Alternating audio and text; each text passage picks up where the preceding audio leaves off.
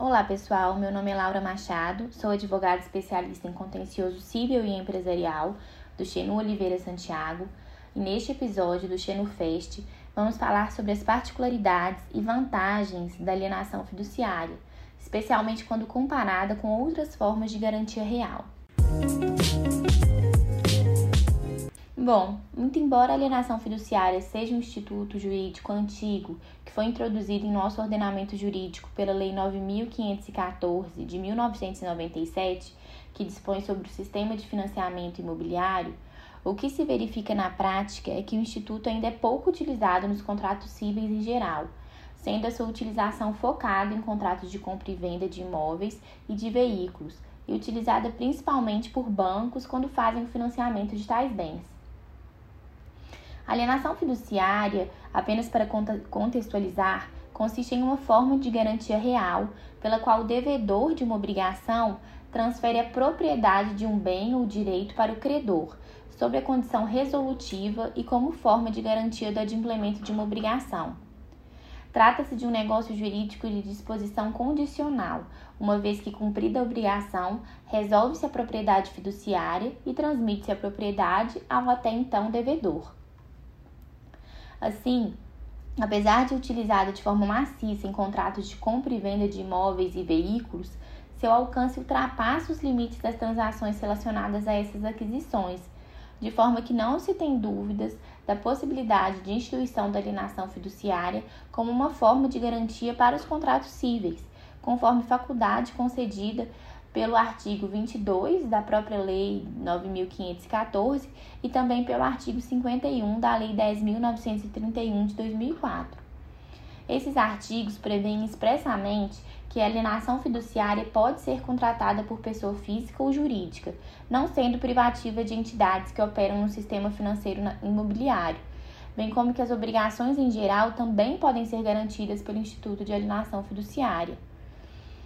Além dessa possibilidade estar expressamente prevista em lei, também é entendimento pacífico do STJ de que não é exigido que o contrato de alienação fiduciária do imóvel se vincule ao financiamento do próprio bem, sendo legítima a sua formalização como garantia de toda e qualquer obrigação pecuniária. Nesse contexto, é perfeitamente possível que a alienação fiduciária seja utilizada pelas empresas credoras como garantia do cumprimento de uma obrigação como o de um contrato de mútuo ou até mesmo em confissões de dívidas. Chama-se a atenção de que o contrato de instituição da alienação fiduciária pode ser formalizado por um instrumento particular, mas deve necessariamente conter os requisitos formais descritos no artigo 22 a 27 da Lei 9514, sob pena de descaracterização do instituto, bem como para se evitar qualquer alegação de nulidade no futuro. É essencial que conste nos contratos o valor da dívida a ser garantida, os respectivos prazos, condições de pagamento, juros e encargos incidentes, assim como a cláusula de constituição da propriedade fiduciária, com a descrição do imóvel objeto da alienação fiduciária, que será dada em garantia, e a indicação do título e modo de aquisição. Além disso, deve haver uma cláusula que assegure o devedor fiduciante a livre utilização do imóvel enquanto for adimplente, e o valor do imóvel e critérios para revisão em caso de venda em leilão público. Pois bem, é preciso ressaltar então que não existem óbices legais para a instituição da alienação fiduciária de bem imóvel como forma de garantia em contratos cíveis, em especial algumas operações de securitização de ativos empresariais.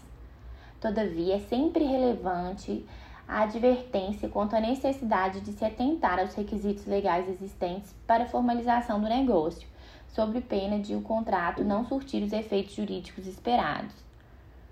A alienação fiduciária também deve ser registrada na matrícula do imóvel para que se dê a devida publicidade à garantia prestada. Ao se comparar a alienação fiduciária com outros tipos de garantia reais, a preferência pela alienação fiduciária se deve principalmente pela facilidade da recuperação do crédito quando comparado com as demais modalidades, como por exemplo a hipoteca ou o penhor. Isso porque na alienação fiduciária se tem a preferência na execução do bem, já que para essa espécie de garantia não há concurso de credores, além do que eu considero o maior diferencial, já que todo procedimento de resolução da propriedade independe de processo judicial. A hipoteca, por exemplo, acaba permitindo uma ampla discussão judicial em caso de inadimplemento, o que não ocorre na alienação fiduciária.